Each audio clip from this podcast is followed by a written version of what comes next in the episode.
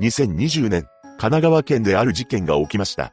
セレブコンを夢見た女が起こしたのですが、一体何があったのか。詳細を見ていきましょう。後に本件を起こすこととなる高橋舞は愛知県で育ちました。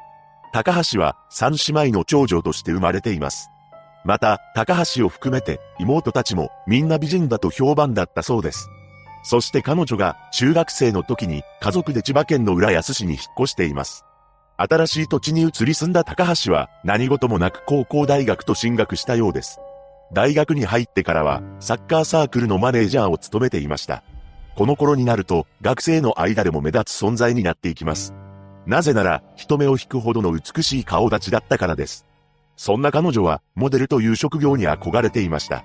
そのため、ファッションや美容に興味を持ち、ダイエットをするなど、容姿には気を使っていたそうです。周囲の学生たちは、高橋のことを、綺麗系で、清楚な女性であり、三姉妹の長女ということもあって、頼れる人物だという印象を持っていました。その一方、少しわがままなところや、思い込みの激しい部分もあったそうです。何でも、高橋は、好意を持った男性に対し、大げさなぐらいアピールをしていたそうなのです。とはいえ、学生時代の高橋が問題を起こすということはありませんでした。その後、大学を卒業した彼女は大手企業の事務員として働き出したようです。その傍ら、高級クラブでのアルバイトもしていました。また、社会人になってからも、浦安市の実家で家族と暮らしていたと言います。そんな中、2019年の12月に一人の男性と知り合いました。どうやら、高橋がアルバイトをしている高級クラブに、その男性はやってきたそうなのです。彼は T さんという方で、職業は税理士をしていました。そして T さんは東京都丸のうちの事務所で働いており、年収は2000万円を超えていたと言います。高橋はそんな彼に好意を抱くようになり、交際することになりました。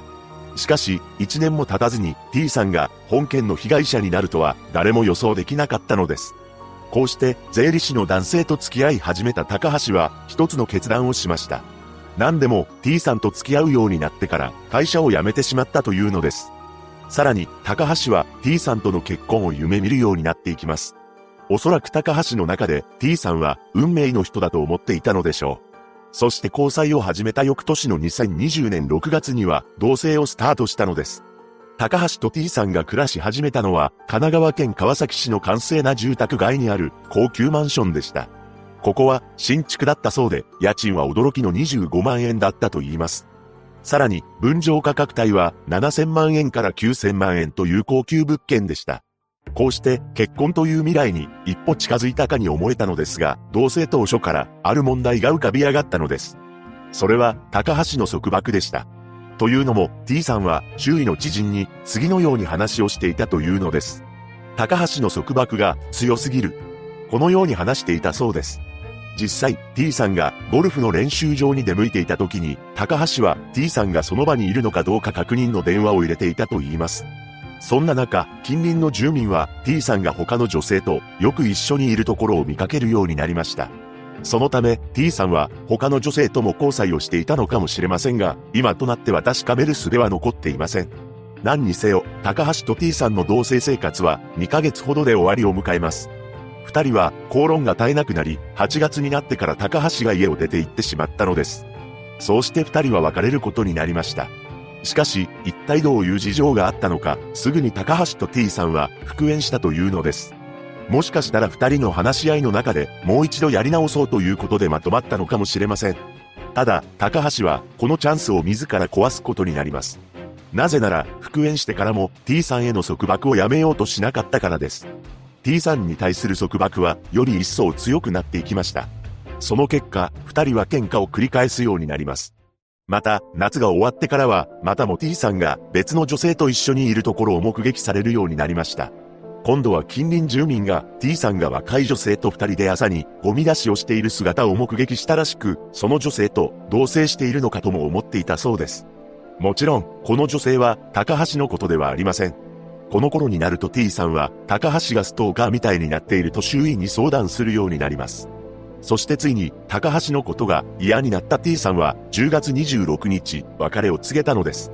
こうして、二人の関係は完全に終わってしまいました。しかし、高橋は T さんのことを諦めることができません。そこで彼女は T さんに対しメッセージを何度も送信することにしたようです。ただ、高橋が送ったメッセージに T さんから返信が来ることはなかったのです。そして2日間が過ぎ、精神的に追い詰められた当時29歳の高橋は、ついに恐ろしい事件を起こします。事件当日となる2020年10月28日、この日、高橋は T さんのマンションに行き、驚くべき行動に出たのです。なんと、鍵業者を呼んで合鍵を作り、T さんの部屋に侵入したというのです。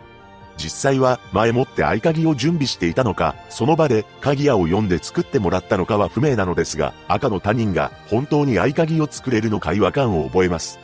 おそらくですが、高級マンションでオートロックもついていると思いますし、以前同棲していた時に合鍵を作っていたのだと思われます。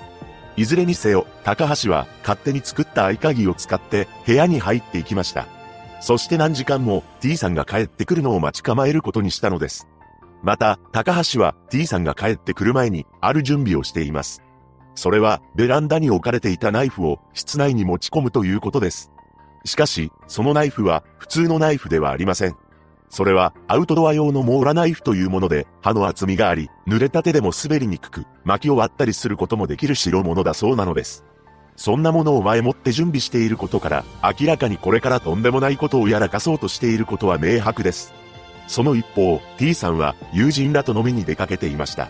そのため、彼が帰宅したのは日付が回った10月29日だったそうです。そうして何も知らない T さんがいつものように自宅の玄関のドアを開けました。するとそこにはいるはずのない高橋が待ち構えていたのです。高橋は T さんに関係の修復を求め、詰め寄っていきます。しかし T さんにはその気が全くありません。そして二人の男女は激しい口論を繰り広げたのです。その中で高橋は次のように思ったそうです。もう関係を修復することはできない。そう、彼女は T さんの中に自分がいないことを悟ってしまったのです。このように感じた高橋はとんでもない行動に移りました。驚くべきことに、事前に用意していた刃物を複数回 T さんめがけて振り下ろしたのです。彼は腹や胸などに攻撃を受けており、抵抗できなくなってしまいます。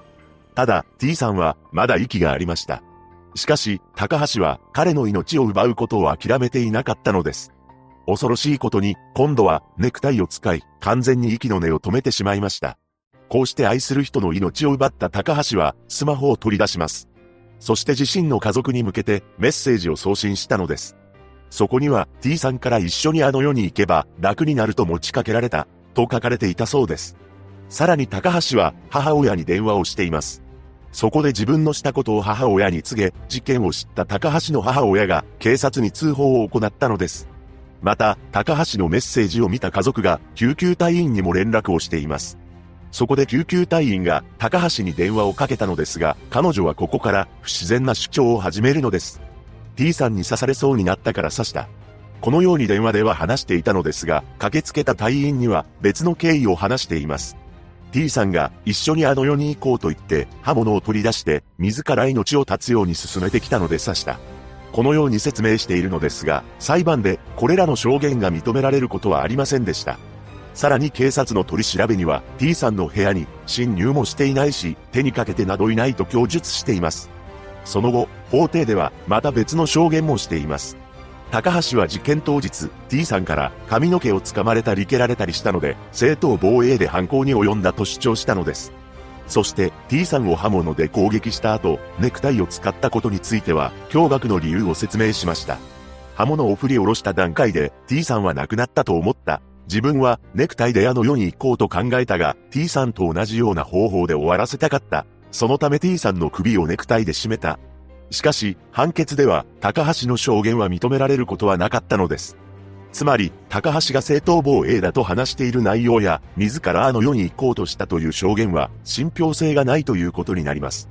裁判長は、これらの被告の嘘は、被害者に責任をなすりつけて、自己保身を図ろうとするものであり、犯行と同様に、自分のことだけを考えたものである、と説明しました。また、被害者に不誠実な行為があったとしても、関係修復に応じない T さんの命を奪ったことは、身勝手極まりないと断罪し、懲役15年を言い渡したのです。その後控訴したという情報はなく、懲役15年を受け入れたものだと思われます。一人の女が起こした本事件。高橋は、その見た目からネット上で、人目を引くマスク美人、無職の美人、などと騒がれたようです。被害者のご冥福をお祈りします。